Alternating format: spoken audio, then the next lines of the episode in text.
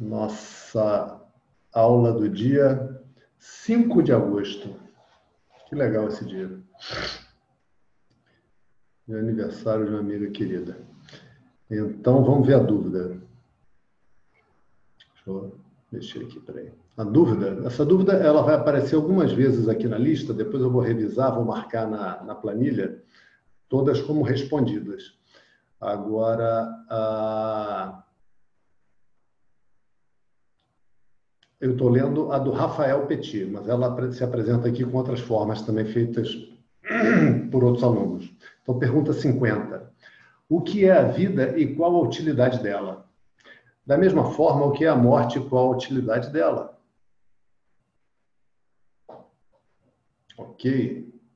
Deixa eu voltar aqui para vê-los. Olá, pai. Boa noite. Boa noite, Tereza. Então, o que é a vida e qual a utilidade dela? Aí foi dito assim, há um tempo atrás, vê se vocês lembram, né? Qual o propósito da vida? Acho que essa era, mais ou menos, essa uma, da, uma das formas que essa pergunta surgiu. E foi dada a seguinte resposta: ora, o propósito da vida é viver. Né? Acho que até o Frederico depois colocou uma pergunta recentemente, das últimas perguntas. Falou, beleza, o propósito da vida é viver. Né? É, lembrei, Frederico. Aí o Frederico bota assim, é, não vou procurar aqui, Frederico, que eu estou sem o mouse e esse negócio aqui está desafiando a minha, esse, esse touchpad está desafiando o meu controle motor. E, enfim, mas aí o Frederico pergunta assim, mais ou menos, é, ok, a gente entende isso, é, mas ele, ele pensando do ponto de vista da evolução também, mas e quando a gente pensa, por exemplo, em pessoas que nascem em condições uh, precárias, né? em, em, locais que não tem água tratada, que não tem comida direito, uh, ou a pessoa nasce numa situação em, em, que o corpo físico é enfermo ou tem graves limitações, né? Ok. Então, feitas essas considerações do Frederico, que estão em outra pergunta, que depois a gente vai examinar com calma, vamos pegar só um pouco esses elementos, vamos voltar à pergunta aqui do Rafael. Qual o propósito da vida? Né? Aí, a resposta que eu dei para vocês e que eu gosto muito do Swami Dayananda foi: o propósito da vida é viver. Mas, falando assim, fica um negócio, né? Puxa, professor, a gente pergunta as coisas e vem cada resposta elaborada. Essa pergunta que parece que vai entrar num tema ah, que vai falar um monte de coisa, que a gente vai dar um significado para a nossa vida, nem uma resposta xoxa dessa, né? Igual a história da morte de Buda. Conhece a história da morte de Buda, Fernanda? Não? Não conhece? Conhece, Laura? Não? Conhece, Rafael? Uma vez eu estava numa aula e o professor contou a história da morte de Buda. Conhece, Lucas? Conhece, né? Não? Então é assim, vou contar para vocês. Buda comeu carne de porco e morreu. Acabou. Então, realmente, eu falei, pô, aí aí estava nessa situação, uma das pessoas falou assim, mas pô, acabou a história da morte de Buda, era isso? Buda comeu carne de porco e morreu? É, não, a história é essa. Assim, mas não tem mais nada, não fala mais nada? Não, a história é essa. Então, qual é o propósito da vida? É viver. Pô, mesma coisa, né? Mas não fala mais nada. Então, vamos com calma agora. Vamos examinar o significado dessa palavrinha que é tão importante. Porque viver não é a mesma coisa que sobreviver. Ah, né? Então, a gente dá um tempo com isso rodando na mente da pessoa quando essas perguntas surgem, tá, gente? Isso é assim e não é, não é por nenhum gosto meu por fazer mistério ou por deixar as pessoas com dúvida, é porque o método é assim. A mente é, recebe um tempo para que ela possa matutar naquilo. Tá? Então, uma coisa legal, se vocês tiverem tempo de vez em quando, é olhar lá aquela planilha de dúvidas e ver se vocês respondem aquelas dúvidas. O que, vocês se lembram? Boa noite, Leila. Ok, então, primeiro ponto. Viver não é a mesma coisa que sobreviver. Né? Porque o que, que precisa para a gente sobreviver? Bom, em primeiro lugar, comida. o suficiente para que meu corpo não fique uh, enfermo.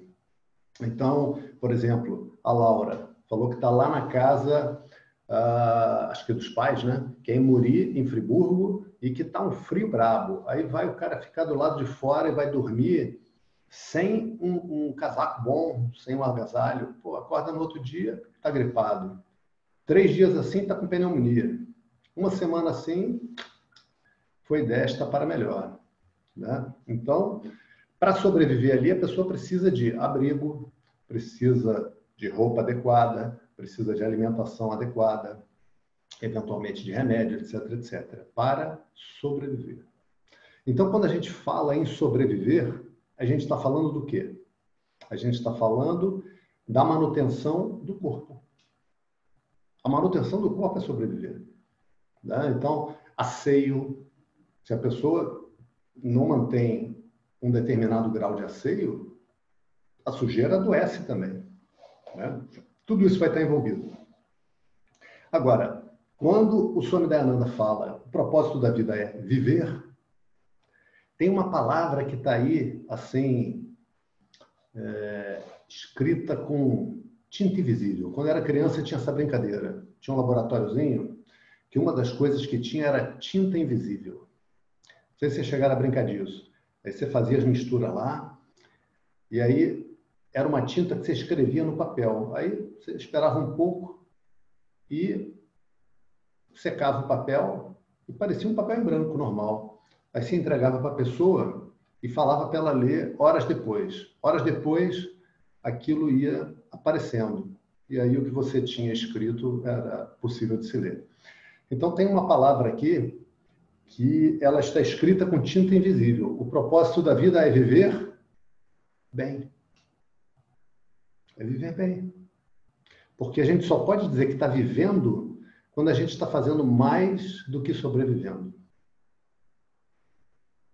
Entendeu? E de verdade, eu passei de sobreviver para viver quando o mundo não me apavora mais.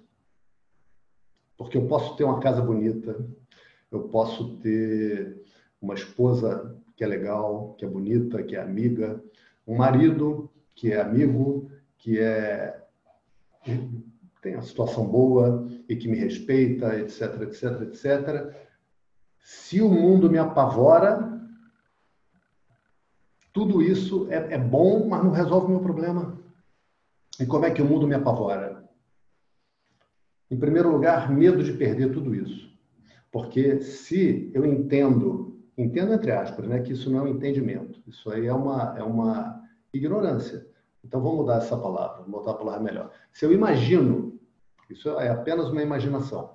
Se eu imagino que a minha felicidade depende de todas essas coisas, não tem como, cara. Essas coisas todas podem ser perdidas. O tempo todo eu olho em volta e vejo pessoas perdendo seus entes queridos, pessoas que têm, eu já conheci várias na minha vida desde criança, pessoas que têm uma situação boa e essa situação se modifica. A pessoa, por exemplo, tem uma empresa ou trabalha numa empresa muito boa, ganha muito bem. E aí a empresa quebra, o governo toma uma medida, as coisas mudam. Então, por exemplo, eu conheci um camarada aqui que era filho, estudava com a gente, de um empresário do ramo de locação de fita de vídeo. Era, era colega de escola. E o pai dele alugava fita de vídeo naquela época, locadora de fita de vídeo. Tinha várias aqui em Niterói, São Gonçalo, tinha no Rio. Essa atividade desapareceu. Desapareceu. Ele não adaptou o negócio. O que, que aconteceu com o negócio dele?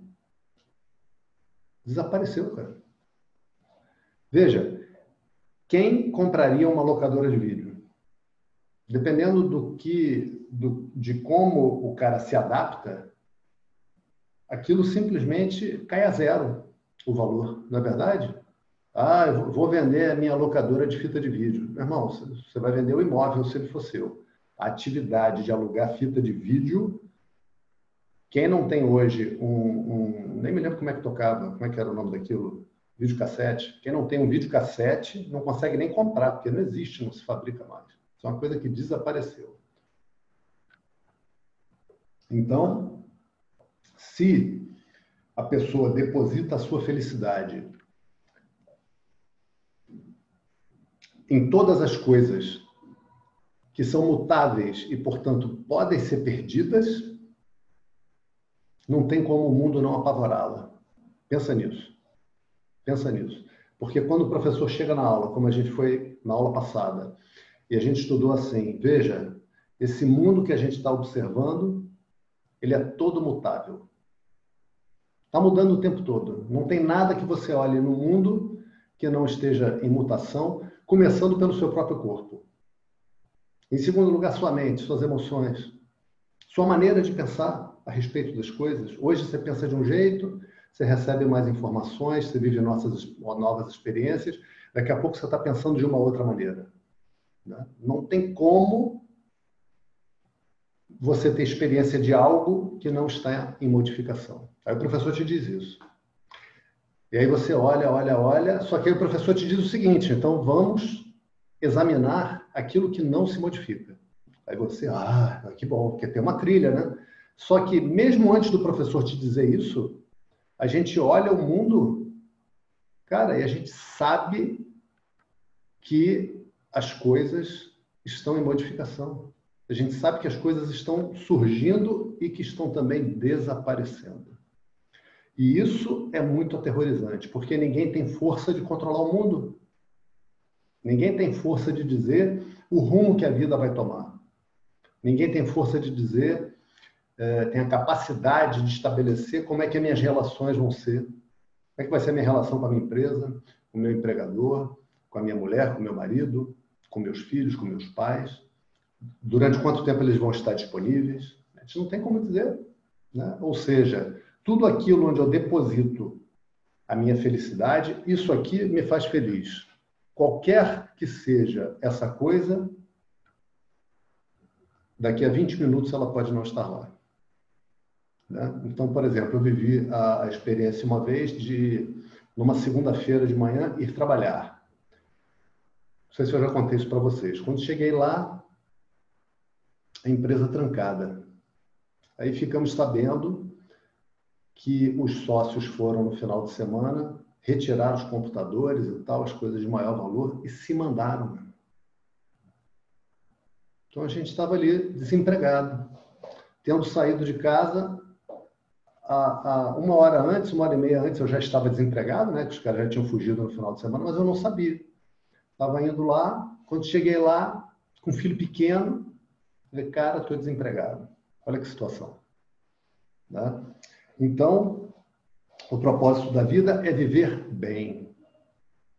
E a gente só tem a capacidade de viver bem se a gente vive a partir do conhecimento. Enquanto a gente vive de uma maneira ignorante, vale dizer, enquanto a gente vive se desconhecendo, ignorante a, respeito do quê? Isso é importante, né? Ah, eu vou aprender a pilotar lancha de corrida e vou ser muito feliz. Não, não estamos falando dessa ignorância, não é de pilotar lancha de corrida. Ah, eu vou aprender a, a negociar bem no mercado financeiro, vou ganhar muito dinheiro. Não, não estamos falando dessa ignorância. Estamos falando de uma ignorância específica a seguinte ignorância: quem é você? De verdade, quem é você?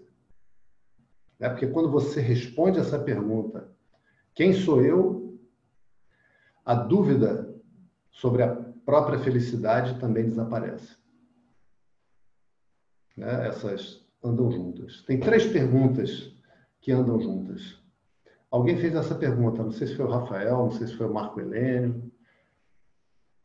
Não lembro quem fez essa pergunta, mas já vou dizer para vocês, tem três compreensões que a gente precisa ter. E que, basicamente, o ensino ele vai girando em torno dessas três compreensões e vai unindo as três. É, quem sou eu? O que é o mundo? O que é Deus? Essas três compreensões. Essas três perguntas, elas são respondidas nesse processo. É mesmo, professor? Essas três perguntas são respondidas? São respondidas. Jura? Tenha Shraddha, tenha confiança e estude. Né?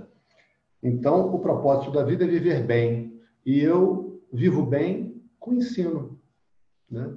Então, é verdade que o propósito da vida é adquirir o conhecimento? Também é verdade, porque sem ele eu não vivo bem. É verdade, portanto, que as dores, os sofrimentos, as dificuldades emocionais, as dificuldades práticas também impulsionam para o conhecimento? É verdade. É verdade. Então eu posso dizer que o objetivo da vida é esse conhecimento. Pode dizer, está certo também. Como eu disse antes, a gente não diz de primeira para dar uma chance da mente matutar, se for o caso, patinar nisso. Né? E qual a utilidade da morte? A outra parte da pergunta, né? Estou mandando um pouquinho aqui, entrando pelo tempo da aula, mas vem ao caso. A utilidade da morte, em primeiro lugar, é que a gente possa andar na rua, né? Imagina que a turma não morresse. E aí que você saísse na rua, ia estar aquele monte de gente curvadinho, sugado igual um maracujá, que não tem a menor condição nem de engolir um mingau, quanto mais de namorar uma mulher. Então, o que, que acontece? Esses corpos são entregues. Né? Igual a gente faz. É, eu tinha uma camisa que, quando eu era novinho, meus pais viajaram, foram para Penedo. E Penedo é uma colônia finlandesa, né? não sei se vocês sabem disso. Aí eles me trouxeram uma camisa que imitava um bordado finlandês, que era maneiríssimo, eu adorava aquela camisa. Irmão, eu usei aquela camisa até que um dia minha mãe chegou e falou: vou jogar fora essa camisa. Não dá mais, eu fico com vergonha de ver você sair com essa camisa. Ela está furada, ela está toda, toda ruim, toda esticada, não dá mais, essa camisa acabou. Ela vai virar ou pano de chão ou talvez eu dê para alguém, mas eu tenho até vergonha de dar. Aí eu falei, pô, mas não faz isso tal. Ela só avisou, não, não perguntou. Né? E realmente a camisa desapareceu, algum destino teve. Da mesma maneira, o corpo se torna inservível para a experiência que a gente precisa ter aqui. Né? A gente precisa se deslocar, precisa passar pelas fases da vida. Olha que beleza que é a vida. Olha que beleza que é a possibilidade do engano. A possibilidade, qual é a possibilidade do engano? A possibilidade que você tem um corpo vigoroso, atraente, fértil, bonito e que você possa buscar felicidade através desse corpo. Até chegar à conclusão de que, cara, não dá. Até que você seja inteligente o suficiente para olhar em volta, para olhar todo mundo que está em volta e ver, cara, olha aquele cara de 80 anos, se Deus quiser eu chego lá. Olha aquele cara, como hoje falei com um amigo, ele falou que tem a prima da mãe dele, lúcida, lúcida, lúcida, lúcida de tudo, maravilhosa, aos 97 anos. Claro que aos 97 anos a pessoa não está subindo em árvore, né? mas está lúcida, maravilhosa. Se Deus quiser, a gente vai chegar lá. Talvez não chegue. Talvez não chegue. Né? Então, esse talvez não chegue, a gente não pode se esquecer. Porque a gente tem um tesouro que é o dia de hoje. E se a gente se esquece da morte, o dia de hoje vira uma coisa qualquer. E ele não é uma coisa qualquer. O dia de hoje talvez seja o nosso último dia. A noite de hoje talvez seja a nossa última noite. Ou talvez seja a última noite do nosso querido, do nosso marido, da nossa esposa. Né? Quando a gente vai saber que é de fato o último dia, a última noite? A gente não vai saber. Só quando a gente receber a notícia. Né? Então, o buscador, como é chamado aquele que recebe o ensinamento, ele está ciente da própria morte. E a morte é sua amiga. Não porque ele queira morrer, não porque ele não goste dessa vida e queira se despedir desse mundo e sair precocemente, não ela o aconselha. E quando as coisas estão difíceis, quando eu estou agoniado, quando eu acho que eu não estou conseguindo alguma coisa que é importante que eu quero, quando a mulher amada foi embora, o homem amado foi embora, quando o candidato que eu detesto ganhou e vai ser prefeito, governador, ou presidente, ou sei lá o quê, eu me aconselho com a minha morte. E a morte dá sempre o mesmo conselho, que é um lembrete, na verdade. Ela não precisa aconselhar mais nada. Ela só te diz assim: ainda não te toquei. Ainda não te toquei, você está vivo, vai viver. Vai viver. Da melhor maneira que você puder. Vai viver bem. Ah, mas eu estou ignorante. Então estuda. Medita. Procura teu professor. Pergunta para ele qual é a dificuldade que você está vivendo. Então, a vida é para viver bem. E a morte também é para viver bem. Om Sadashiva-samarambham Shankaracharya-madhyamam Asmadacharya-paryamtam Vande अस्मदाचार्य अस्मदाचार्यपर्यन्तां वंदे गुरुपरम्परां देवी स्थित स्थितदीपात्मकासनं हृदय सागरातीत गोमतीं प्रणतोऽस्म्यहम्। ॐ सहना भवतु सहनौ भुनक्तु सह वीर्यं करवावहै, तेजस्विनावतीतमस्तु मा विद्विषावहै। ॐ शान्ति शान्ति, शान्तिः। वसुदेवसुतं देवं, कंसचानूरमर्दनं, देवकी परमानन्दं, कृष्णं वंदे जगद्गुरुम्। ॐ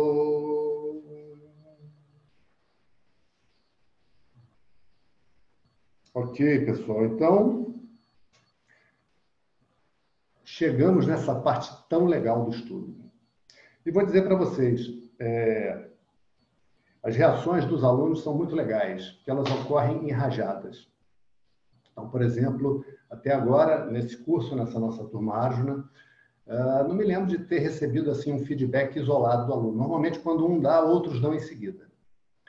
E uh, como se diz no boxe, quando o cara já levou vários golpes, o lutador está meio assim, o que, que se diz? Está abrindo o bico, porque o cara já está respirando pela boca lá, já está meio, meio mal. Então, a gente fica com a sensação que a gente está abrindo o bico, mas, gente, não é assim. Então, antes de entrar na aula de hoje, eu vou falar dois minutinhos com vocês, uma coisa muito importante.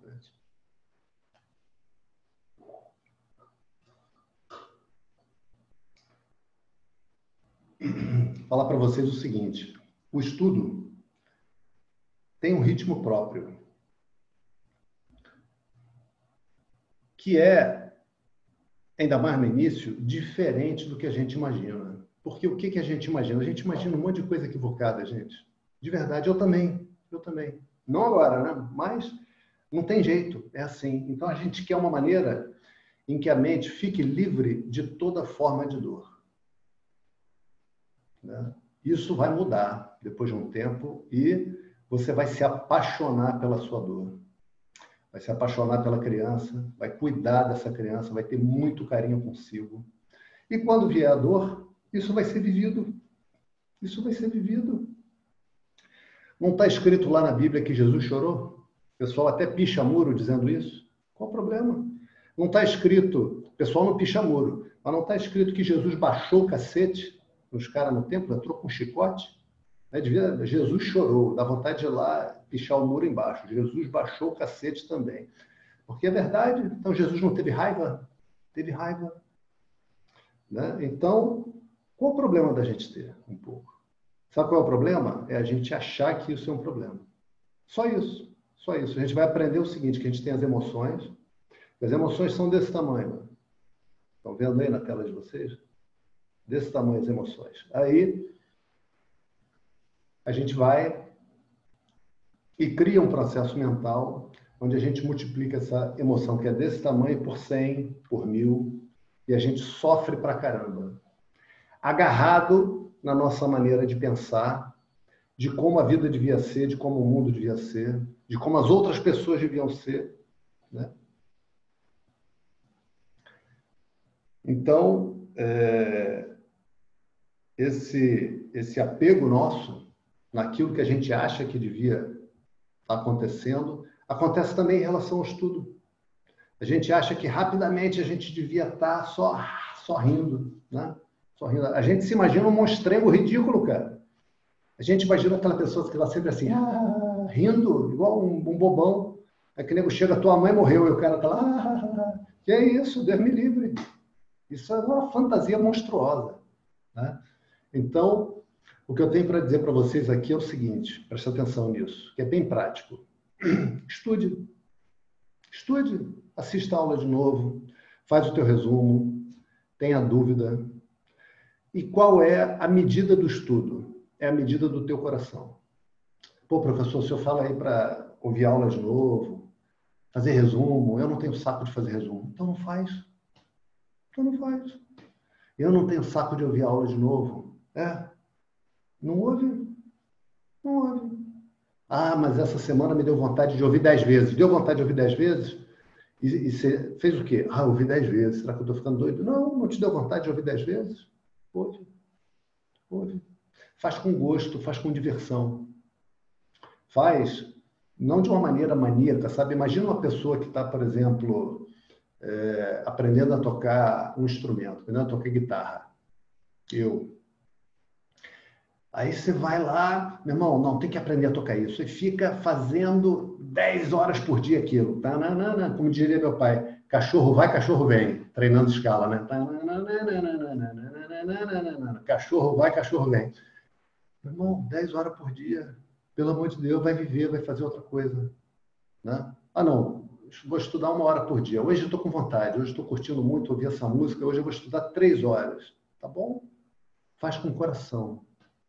Faz com o coração, estuda curtindo. Esse estudo é para a gente curtir.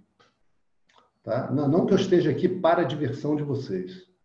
Pode ser também. Se eu falar coisas engraçadas, se eu falar coisas que chamam a atenção, ótimo.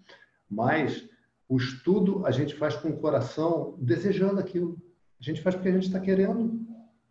Então faz assim, faz assim. A gente, em seguida desse tópico, a gente vai estudar a atitude boa de se viver, de se fazer as ações, as pequenas ações.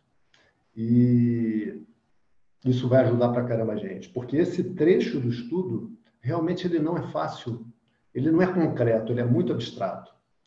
E se eu fico querendo dominar, sabe dominar? Vou dar um exemplo. Imagina um time de futebol que está jogando muita bola. Joga com outro time mais fraco. Pô, o time que está muito bom domina o outro. A gente não vai fazer isso com esse assunto agora. Agora. A pessoa não vai fazer isso com sânscrito. Por exemplo, você vai aprender o sânscrito suficiente. Mais adiante. Sânscrito vai ser uma coisa que vai te manter sempre humilde que é imenso. É imenso. Não acaba, meu irmão, não acaba, não acaba. Tá? Então, vamos ter esse carinho com a gente, de estudar gostosamente, sabendo que a gente está estudando um ponto muito difícil. A Gita vai ter 18 capítulos. O primeiro capítulo, que era o objeto do nosso estudo, só falou da agonia de Arjuna. O segundo capítulo continuou falando da agonia de Arjuna, até que no 11 primeiro verso começa o estudo. A gente está no 16, cara. a Gita são 800 versos. Estudo, estudo, estudo. A gente estudou seis. Então, reavalie suas expectativas. Quem está apavorado, professor, estou apavorado, acho que eu nunca vou entender isso, está difícil demais para mim, acho que a minha mente não alcança. Então, vou dizer como o professor deve dizer, para de frescura porque é, a mente, quando chega no estudo, o estudo ele é um espelho e uma terapia para a gente. Então, ele mostra que a gente tem algumas atitudes que precisam ser reconstruídas, sabe? Aí o professor vai e mostra para a gente. Cara, você estudou seis versos. Menina, você estudou seis versos. Isso ainda vai até 800 né? e começa de novo, e você estuda. Então, o estudo de Vedanta é um projeto de longo prazo. Imagina o seguinte, que é, a gente tem um projeto, que é o seguinte, tomar café, almoçar e jantar. Até quando esse projeto vai? Pô, enquanto eu estiver por aqui, eu quero tomar café, almoçar e jantar, né? Tá, um jejumzinho, um dia que não deu para almoçar, que eu fiquei trabalhando, ok. Mas tomar café, almoçar e jantar é um projeto de longo prazo. Concorda, Lucas? Concorda. Concorda, Álvaro? Pô. Ser feliz também é um projeto de longo prazo. Entenda qual é o contexto que vocês estão, para quem quiser seguir, né? Para quem quiser seguir, que o mestre não obriga ninguém. Estende a mão, pega quem quiser. O contexto que a gente está é o seguinte: a gente está entendendo claramente que o que a gente quer na vida é ser feliz. Né? Eu posso continuar a tentar encontrar isso no mundo, como eu fiz até agora, cada um vai avaliar seu grau de sucesso, ou eu posso, durante o meu dia, sem deixar de ir no cinema de vez em quando, sem deixar de estar com os amigos, sem deixar de ver os pais, sem deixar de dar uma namoradinha, sem deixar de ver um jogo, sem deixar de ler um livro, sem deixar de viajar, ter um espaço onde eu vou pensar sobre isso. Onde eu vou pensar sobre isso, sobre ser feliz. Porque ser feliz, veja bem, preste atenção nisso. Quer eu queira, quer não, é um projeto de longo prazo, igual tomar café, almoçar e jantar. Porque eu não vou abandonar a tentativa de ser feliz. O que eu posso abandonar é o tipo de tentativa que eu faço. Eu posso pensar assim, não, não, não. O que eu preciso, sabe o que é mais farra, meu irmão? Sabe o que eu acho? Eu acho que se eu aumentar a quantidade de cerveja que eu bebo, eu vou estar mais feliz. Então, eu vou passar a beber cervejas segundas, quartas, sextas e sábado. E vou sair bastante com os amigos, ou tenho aqueles amigos que são bastante engraçados, e se eu estiver saindo com eles e bebendo bastante, acho que aí minha vida vai estar muito boa. Eu posso fazer essa tentativa. Ou eu posso fazer assim, não, não, não, eu vou trabalhar para caramba 14 horas por dia, porque aí daqui a 5, 6 anos eu vou estar arrebentando no mercado financeiro. Vou estar cheio de dinheiro e a partir daí eu vou estar muito feliz. Então, o leque de opções para você fazer a sua tentativa de ser feliz é infinito. Com o conhecimento que você tem hoje, você avalia. Avalia qual é o melhor caminho. Desistir de ser feliz não é possível. Não é possível. Isso aí não é possível. Se a pessoa tiver com a mente muito destruída e ela desiste, ela se mata. É isso que acontece.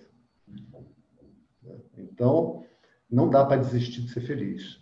Então, gente, vamos curtir a aula. Vamos curtir. Isso aqui é para curtir, é para a gente pensar. Ah, professor, mas é tão difícil. Ah, você queria coisa fácil? Já vai ficar fácil. Aí, quando fica fácil, começam os desafios emocionais. Porque todo mundo tem um monte de bagagens emocionais. E quando a gente vai estudando, o estudo faz assim, ó, vai jogando para cima. E aquilo vem sendo experimentado por mim, sendo vivido por mim. E sendo limpo também. O estudo tem esse aspecto terapêutico. Só que no momento a gente está estudando aquele trecho onde se diz que o professor é galante. Por que, que ele é galante? Porque ele quase que faz galanteios aos alunos. Por quê? Porque ele vai dizer o seguinte para os alunos: vocês são o Atma. Vocês são aquilo que dá causa ao universo, é o que você é. Não tem outra coisa para você ser. Tá? Ah, que bom, professor. Que bom, porque eu não estou entendendo um monte de coisa, pelo menos eu sou uma coisa muito boa, né? Assim é uma coisa maravilhosa. Quanto a isso, fique tranquilo. Fique tranquila. Né? Que a gente viu no verso 16, que a gente está estudando agora, Nasato vidyate bhavaha na bhavo vidyate sataha भयोरपि धृष्टन्तः त्वनयो त्वस्तदर्शिभिः त्वनयोस्तत्वदर्शिभिः A gente viu esse verso misterioso que a gente está destrinchando, que diz que para o inexistente não há existência.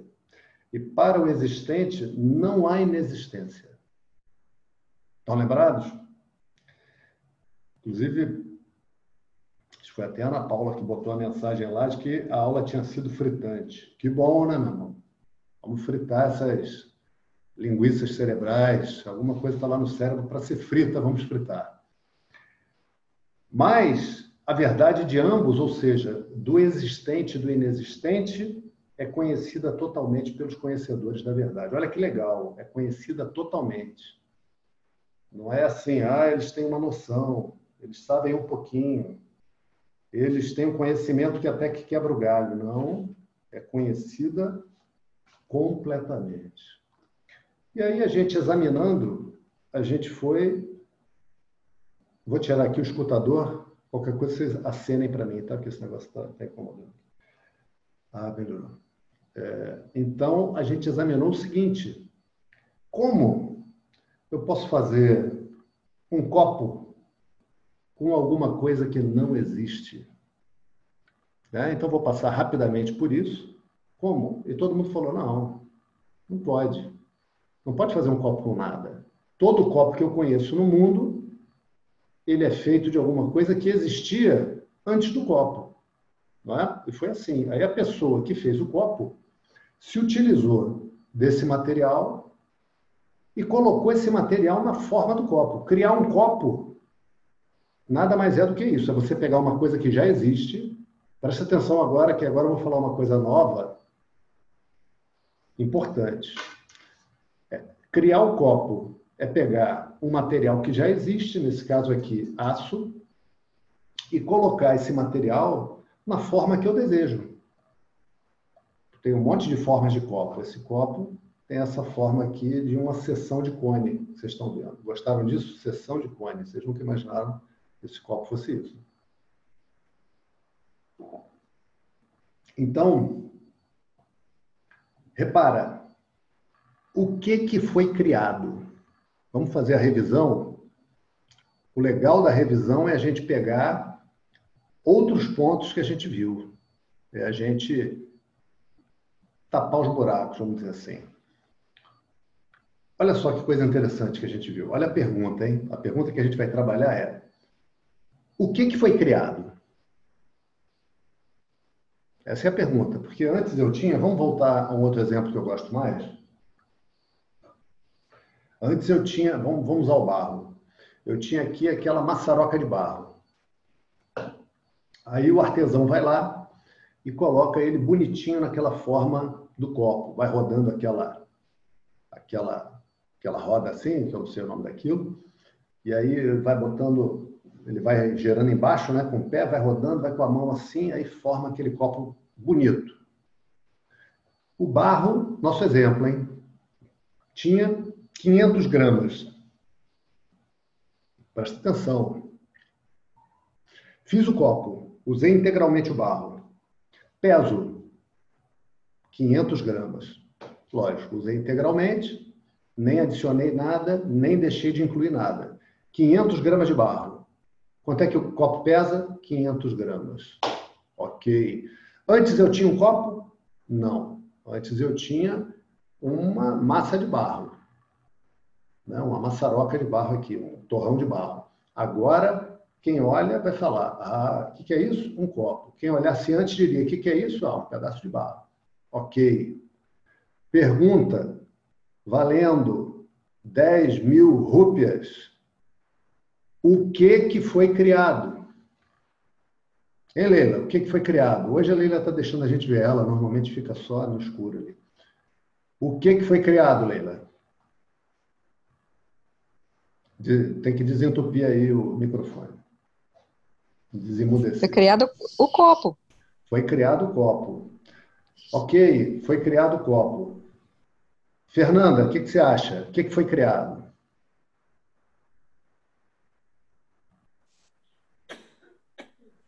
É... eu acho que não foi criado nada, continua sendo barro. Continua sendo barro. Olha, olha como essa minha pergunta, eu devia ter dado mais, mais dinheiro para vocês, para estimular mais a média de vocês. Então, vou aumentar 20 mil rúpias, porque essa pergunta é uma pergunta que ela tem um detalhe que é difícil, cara. Álvaro, o que, que você acha? O que, que foi criado? Foi criado uma função que não existia para um material que existia antes. Okay. Uma função diferente. Uma função diferente. Ok. Então é o seguinte. Só. Todo mundo ganhou dinheiro. Vocês estão de parabéns. Porque essa pergunta é muito difícil. Então vamos examinar a resposta da pergunta e entender por que, que todo mundo, tendo falado coisas distintas, ganhou dinheiro. Olha só. Você, você viu que quando aumentou de 10 mil rupias para 20 mil, a turma se manifestou mais, né? se anima mais. Olha que interessante. O torrão de barro tinha 500 gramas de peso. Aí pesei o copo. Pô, 500 gramas? Esses 500 gramas são do copo ou são do barro? Já respondemos essa pergunta na outra aula, né? Se eu tirar, eu estou com um copo feito aqui, aí eu vou lá e tiro o barro. Só não, não, não, vou. Olha só isso, hein? Olha só essa frase, presta atenção. Não vou tocar no copo. Não quero nada com esse copo, não quero saber de copo. Só quero meu barro de volta. Me dá quanto, quanto que eu te dei? 500 gramas? Então, peguei 500 gramas de barro. O que, que aconteceu com o copo? O que, que aconteceu com o copo, Leila?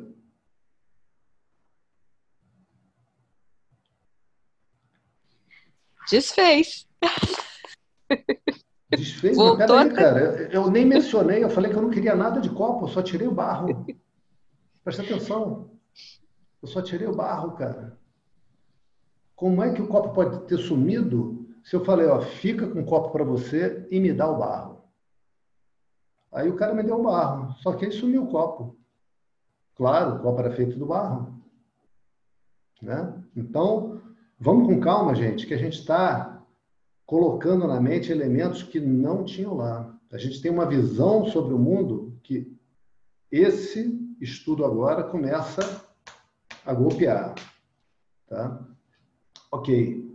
Agora, é, aí a pessoa diz assim, ah, Pô, tirou o copo, tirou o barro, o copo sumiu.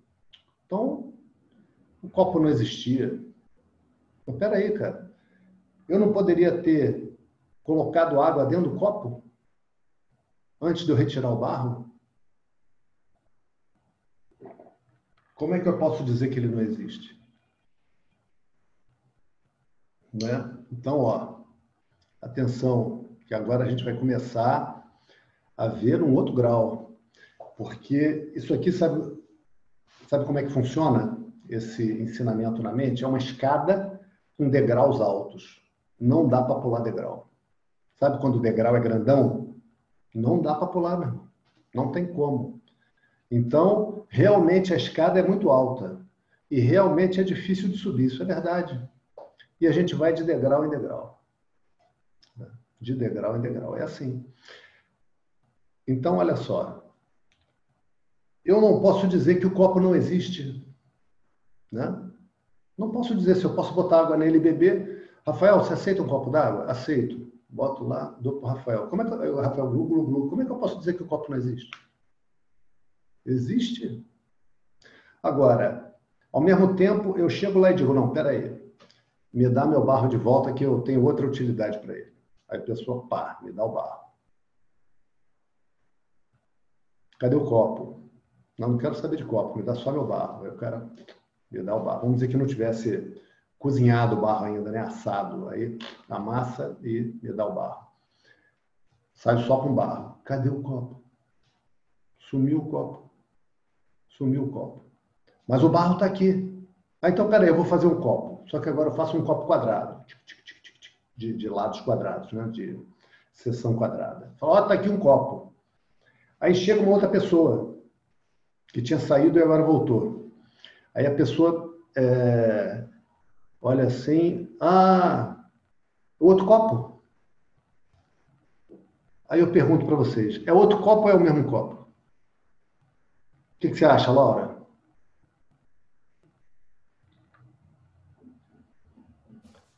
É o mesmo copo, só é, o que modificou foi a forma. Ok, é o mesmo copo. A matéria-prima é a mesma. A matéria-prima matéria é a mesma. Mas a pergunta é, é o mesmo copo ou é outro copo? Depende do ponto de vista. Em então, termos de matéria-prima é... Não enrola, não, não, não. Eu não aceito ser enrolado. É o não, mesmo é copo ou é outro copo? É, não, é, é outro, outro copo, que tem a forma diferente. É outro copo. É outro copo. Tem a forma diferente. Ok? 10 mil rupias para você. Pum. Vai, vai anotando na conta aí. Agora, olha só. Olha o que a Laura falou. É outro copo, Mas a matéria-prima é a mesma, o barro é o mesmo. Como é que pode ser outro copo? A forma é outra. Exatamente o que ela falou. A forma é outra. Né? Então, olha que coisa interessante. Olha que coisa interessante. Quando eu digo copo, copo é uma forma que alguma substância vai assumir. No caso do nosso exemplo, barro. Porque a gente está usando barro. Esse copo podia ser feito de qualquer coisa razoável para se fazer um copo. Podia ser de vidro, podia ser de plástico, podia ser de aço, podia ser de cobre, etc. Copo de barro. Olha que coisa interessante. Se a gente for olhar o português disso, presta atenção, hein? Presta atenção num determinado ponto da estrutura da ignorância. Olha só, vou falar devagar. Presta atenção na estrutura da ignorância, que é a descrição do mundo. A ignorância é uma descrição equivocada do mundo. Presta atenção. Se eu falo copo de barro, qual é o substantivo dessa frase?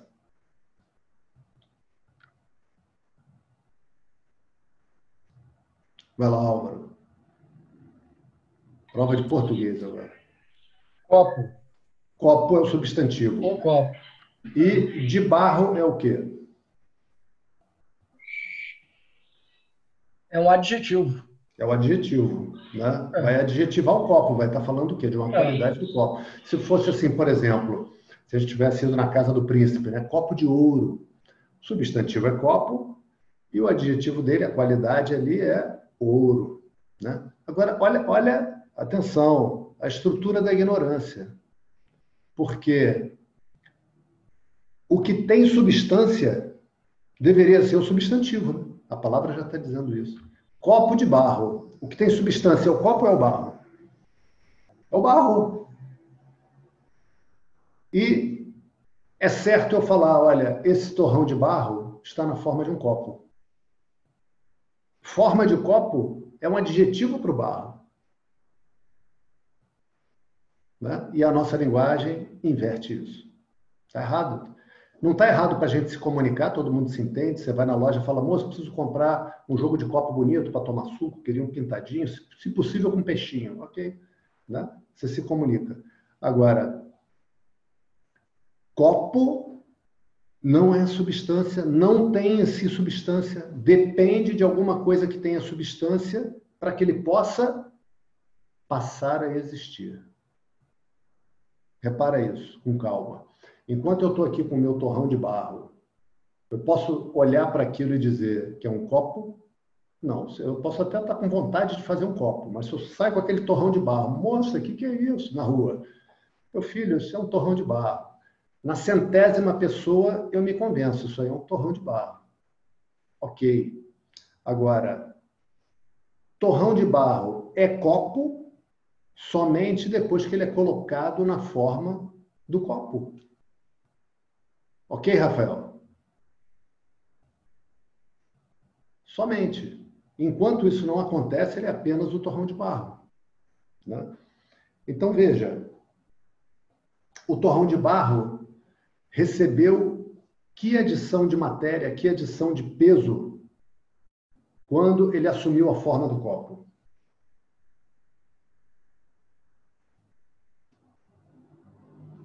Zero. Teve um cientista uma vez que inventou um método para pesar a fumaça do cigarro. Vocês conhecem isso? Quem conhece isso aí faz um thumbs up. Conhece, Leila? Conhece, pai? E ele, ele usou um método muito simples. Ele pegou e pesou o cigarro. Olha que coisa inteligente e simples. Né? Pesou o cigarro. Depois ele pegou o cigarro, acendeu e fumou. E ia botando as cinzas. Ou seja, as cinzas mais o, aquele restinho que fica, como é que é o nome? A guimba. Ele pegou aquilo e pesou. A primeira pesagem menos a segunda é igual ao peso da fumaça do cigarro. Foi o que saiu. Ou seja, indiretamente, sem botar a fumaça numa balança, por essa diferença, ele foi capaz de pesar a fumaça do cigarro. Ok, vamos tentar arranjar algum método para pesar o copo. Porque o copo, como a Laura falou corretamente, é a forma. O copo não tem substância em si. Ele depende de algo, no caso é o barro. Então tá lá, 500 gramas de barro antes. Coloquei na forma do copo, agora vou descobrir quanto o copo pesa. Aí boto na balança. Qual o peso que marca lá? 500 gramas. Então, qual é o peso da forma do copo? Zero. A forma pesa zero. E é lógico, porque colocar naquela forma não representou acréscimo nem decréscimo de substância. A substância é a mesma, ela só ficou rearranjada. Só isso. Só isso. Né?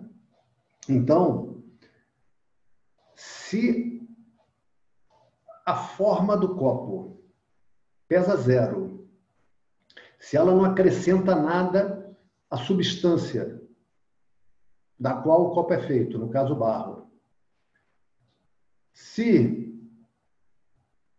ela também não retira nada, ou seja, em termos de substância, ela não faz diferença nenhuma. Eu posso dizer que o copo existe ou eu devo dizer que o copo não existe?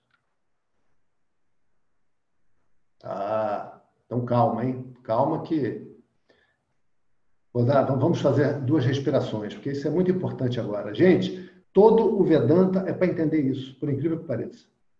Então, se estica na cadeira um pouco. Eu gosto de fazer suspense também, é verdade. Mas é para ajudar vocês, não é, não é por amor ao suspense. Se estica um pouco porque a gente vai ver uma coisa muito legal agora. Ai, que beleza. Ai, que delícia. Ai, que bom. Que bom que a gente está aqui. Uh!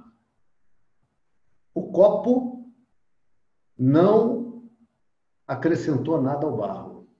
Porque o copo, atenção, atenção, tem outra ordem de realidade.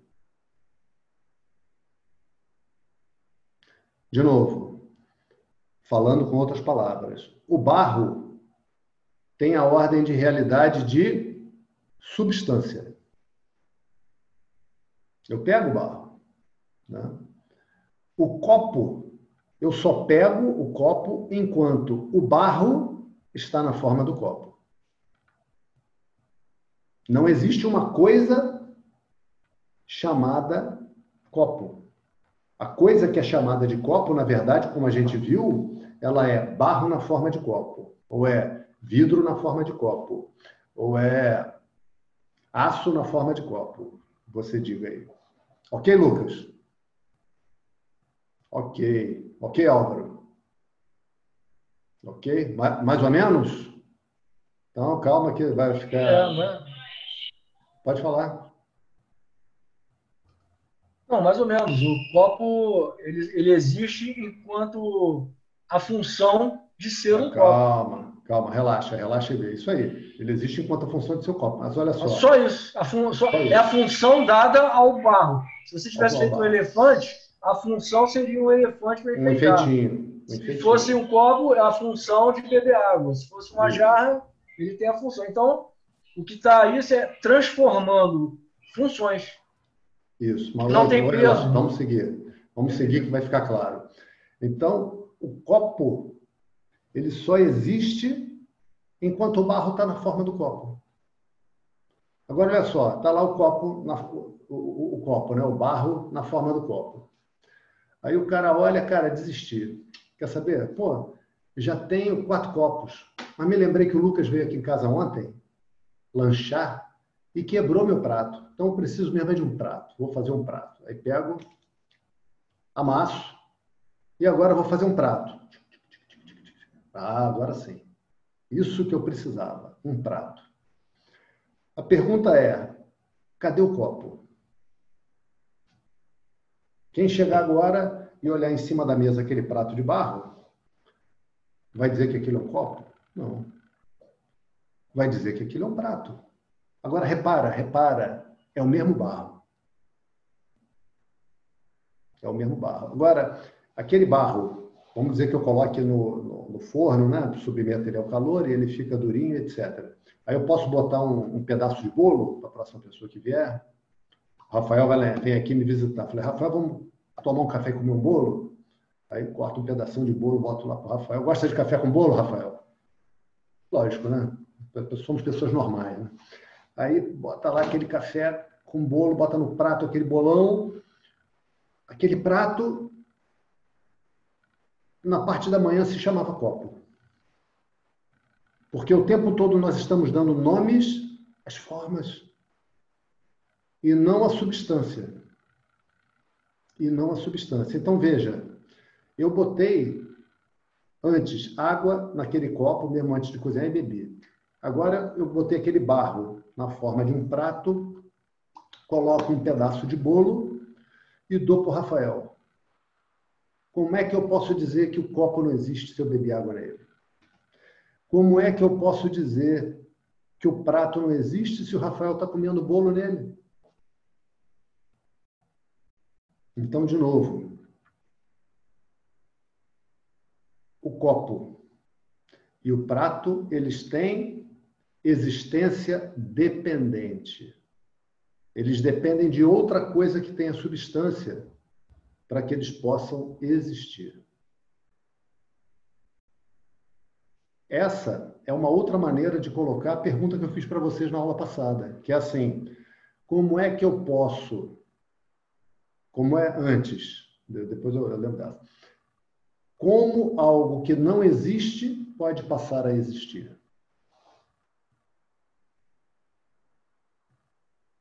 Não pode, cara. Todo mundo falou, Álvaro falou, absolutamente impossível. Não tem a menor possibilidade. Algo que não existe passar a existir. Não é? Na verdade, Álvaro, não tem a menor possibilidade. Então, o que eu vejo é a coisa existe, como nesse exemplo do barro, e ela continua a existir, simplesmente assumindo uma outra forma.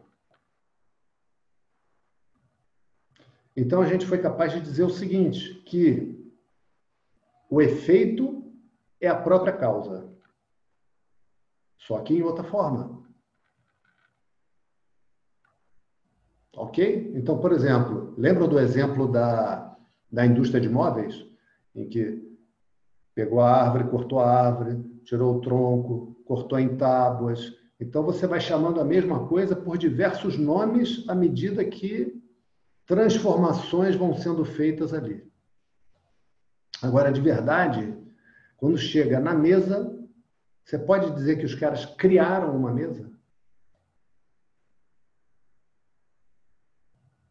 Examina, houve criação, tinha algo houve que... Tra houve transformação. Houve transformação. Não houve criação no sentido de que, olha, isso aqui não existia e agora passou a existir. Não. O que houve foi apenas transformação. Algo que existia continuou a existir, passou por um processo de rearranjo de suas partes e agora está em outra forma. Igual estou fazendo com barro. Coloquei ele na forma de copo. E agora vou mexer, amasso, amasso, amasso, coloco ele na forma de prato. É outro barro? Foi aquilo que a Laura falou, olha, é a mesma matéria-prima, mas agora é outro copo, porque antes era um copo redondo, agora você fez um copo quadrado. Então, quem olhar vai dizer que é outro copo, mas é o mesmo barro. Olha que coisa interessante. Né? Ou seja, a causa está presente. Vamos dar um nome melhor para essa causa agora, para a gente começar a refinar o nosso estudo. Causa material. O que é essa causa material? É aquilo do qual a causa, aquilo do qual a coisa é feita. O material, a causa material. Ok. Vocês vão lembrar do seguinte, que a gente reexaminou aquele exemplo do fogo, lembram? Aonde coloca o fogo aqui. Aqui o que acontece? O metal esquenta. Como o metal esquenta, a água esquenta. Por que, que a água esquentou? Ela tem calor nela? Não. Ela esquentou porque ela está em contato com o metal e o metal está quente. E o metal está quente por quê? Porque está em contato com o fogo. Ah, e o fogo está quente por quê? Porque está com o copo em cima dele? Não. O fogo está quente porque ele é quente. Então, se eu pegar esse fogo e levar lá para o Polo Norte, ele fica frio? Não, não fica frio. Porque para o fogo, o calor não é incidental, ele é da sua natureza. Ok? Ele é da sua natureza. Agora, para a água, o calor é incidental. Para o copo, o calor é incidental. Se eu tiro o copo de metal do fogo, dou uns minutinhos, boto a mão nele e já está frio. A água já está fria. Ok. Esse exemplo é uma introdução, porque a gente consegue ver isso em relação a alguma coisa que a gente pode examinar, alguma coisa que é um objeto da nossa observação. Agora vamos dar um salto. E o salto é o seguinte: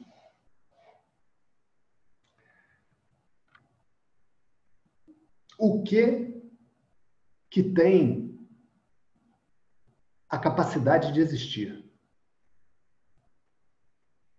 de maneira geral. Porque olha só, tudo que eu estou vendo no universo, a gente viu na aula passada, tudo que eu estou vendo no universo, a gente viu no início da aula de hoje, está se modificando. Todas as formas estão se modificando. Se eu estou falando de formas se modificando, montanha é uma forma, planeta é uma forma, mulher é uma forma, homem é uma forma, inteligência, né? raciocínio Forma é um objeto da minha experiência. Se tudo isso está se modificando, eu posso dizer que tudo isso não tem existência em si. Tudo isso tem a, a existência como uma propriedade incidental. Lembrando, voltando aqui para a mente pegar com mais facilidade. Botei no fogo ele fica quente e ele fica frio quando eu tiro. Se ele fica quente, se ele fica frio quando eu tiro, é porque ele só fica quente enquanto ele está recebendo calor daquilo que tem calor. Ou seja, o calor para o copo e para a água é uma propriedade incidental. O calor para o fogo é da sua natureza. Não é uma coisa que vai e vem. Ok? Uma montanha surge e a montanha deixa de existir. Um diamante surge, consequentemente, ele deixa de existir. Uma estrela surge e ela deixa de existir. Né? Um homem surge e ele deixa de existir. Todos os homens deixam de existir. Né?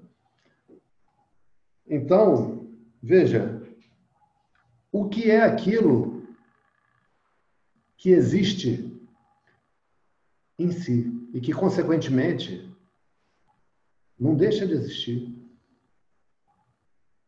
E que, consequentemente, também não adquiriu existência. Porque pensa bem, aquilo que existe não pode deixar de existir, a gente já pensou sobre isso. A gente tem o trabalho agora de costurar as coisas que a gente pensou. Aquilo que não existe não pode deixar de existir.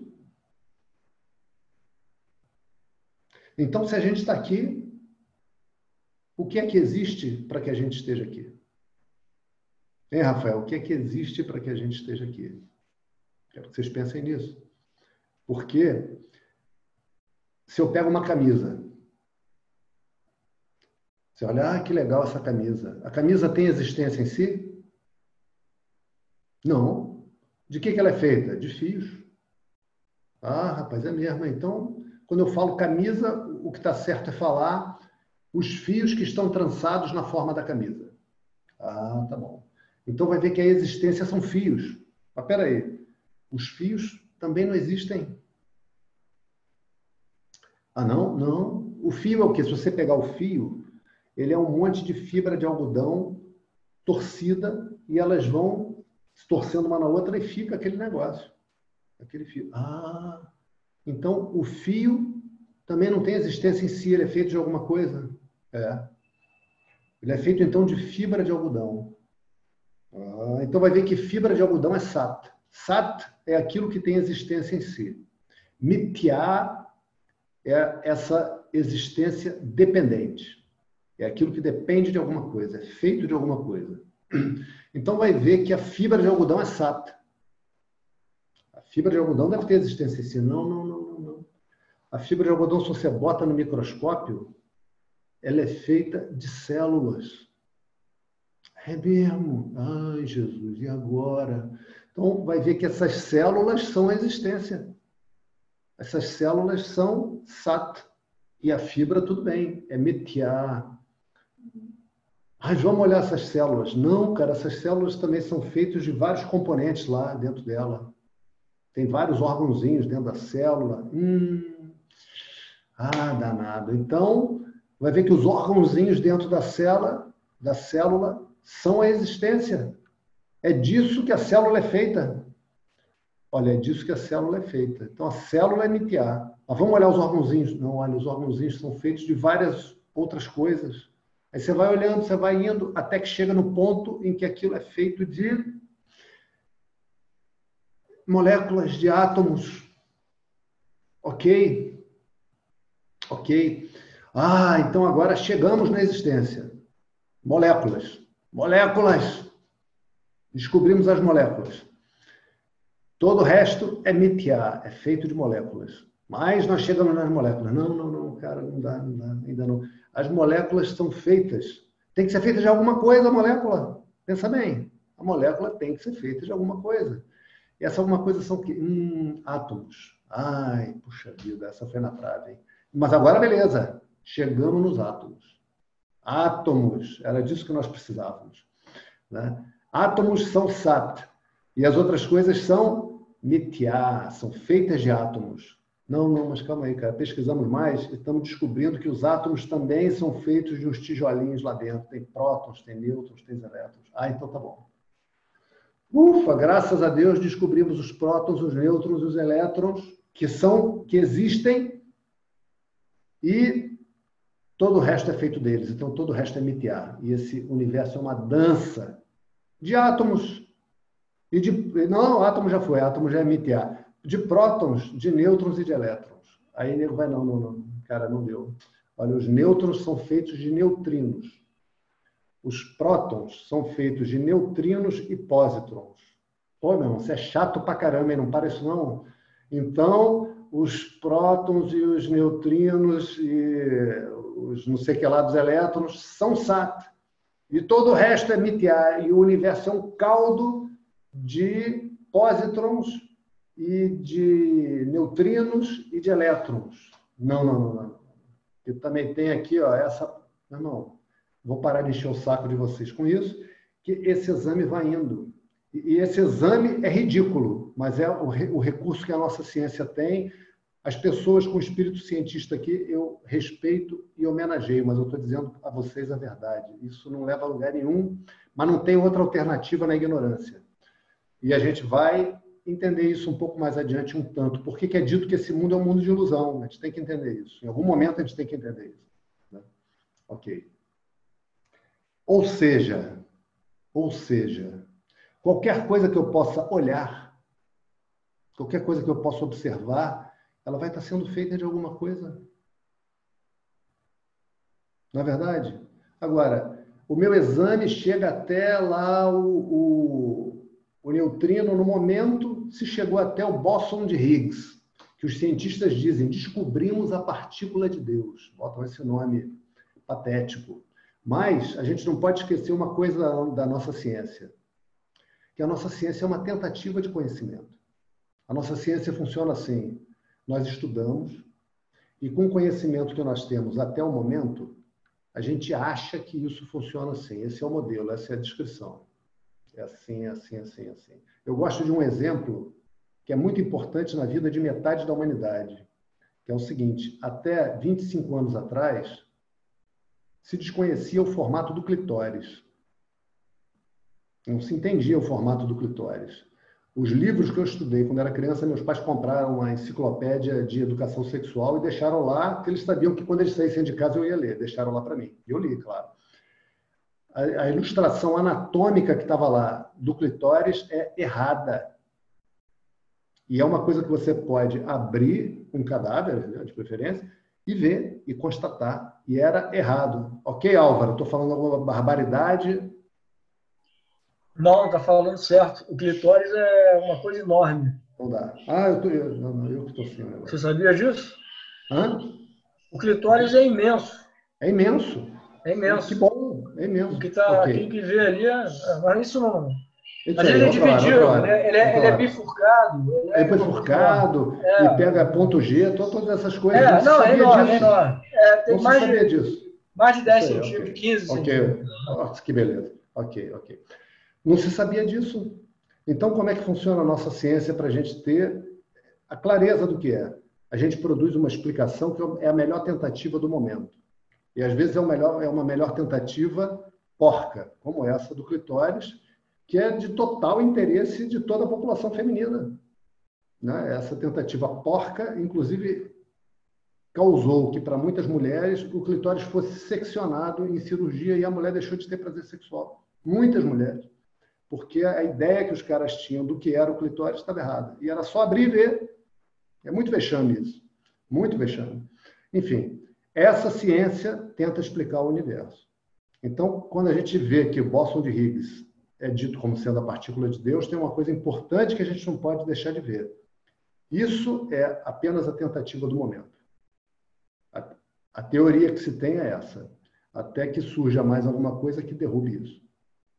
Para concluir a aula de hoje, vocês vejam o seguinte, que uma coisa é certa, para a gente estar aqui, algo tem que existir.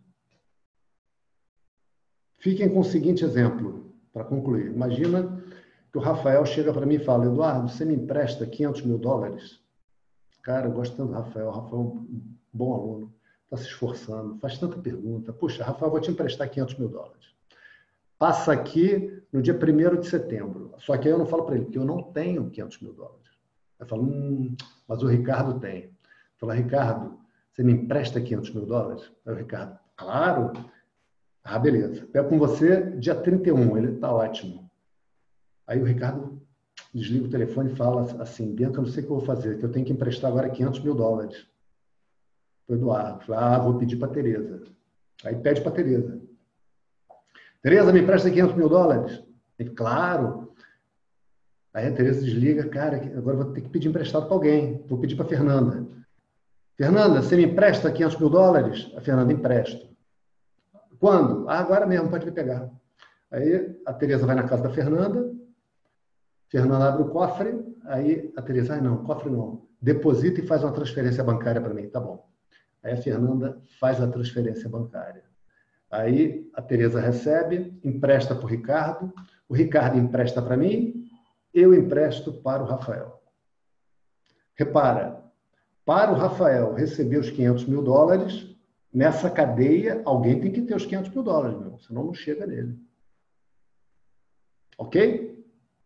Seguiram o exemplo? Seguiram o raciocínio? Então, a gente examina as coisas e, para o nosso desespero científico, sempre a coisa é feita de algo. Como é que vai ter alguma coisa que não seja feita de algo? Pensa nisso, isso é Maiá. Isso é Maiá, essa, essa é a ilusão da formação desse universo que depois a gente vai estudar. Como é que você vai ter alguma coisa que não seja feita de algo? Pensa bem, como princípio. Pensa bem, Lucas. Como eu vou ter algo que não seja feito de algo? Pensa bem. Né? Então, para que a gente esteja aqui, algo tem que existir. E mais ainda, esse algo necessariamente existia antes que o universo fosse formado. E como foi dito hoje pelo Álvaro, aqui na, na aula, e eu sugiro que vocês vejam essas aulas de, de novo, não houve criação nenhuma quando se fez o copo, não houve criação nenhuma quando se fez a mesa, não houve criação nenhuma quando se fez o prato. Porque apenas aquilo que existia antes, agora existiu na forma de prato, de copo, de mesa. Ok? Ok, Laura? Não houve criação nenhuma quando esse universo surgiu. É, houve transformação de energia. Houve transformação do que havia antes. Esse o que havia antes, a gente vai ver em seguida, na próxima aula. Na próxima aula. Porque essa ideia da energia, ela também é uma tentativa, igual as outras tentativas. A gente vai ver na próxima aula. Ok? Então, essa coisa que existe, tem que ter uma coisa que existe, né, cara? Alguma coisa existe. Ela antes existia numa forma e agora ela está na forma desse universo. Né? E a gente vai estudar isso em seguida. Om Purnamadav Purnamidam Purnat Purnamudachyate Purnasya Purnamadaya Purnameva Vashishyate Om Shanti Shanti Shanti Hari Om Shri Guru Pyo Namaha Hari Om Ok, pessoal. Até a próxima. Um abraço para vocês. Sugiro que vocês revejam essas aulas, que realmente é para dar uma fritada na mente, como a Ana Paula falou. Tchau, pessoal. Um abraço. Até a próxima. Tchau. Boa noite.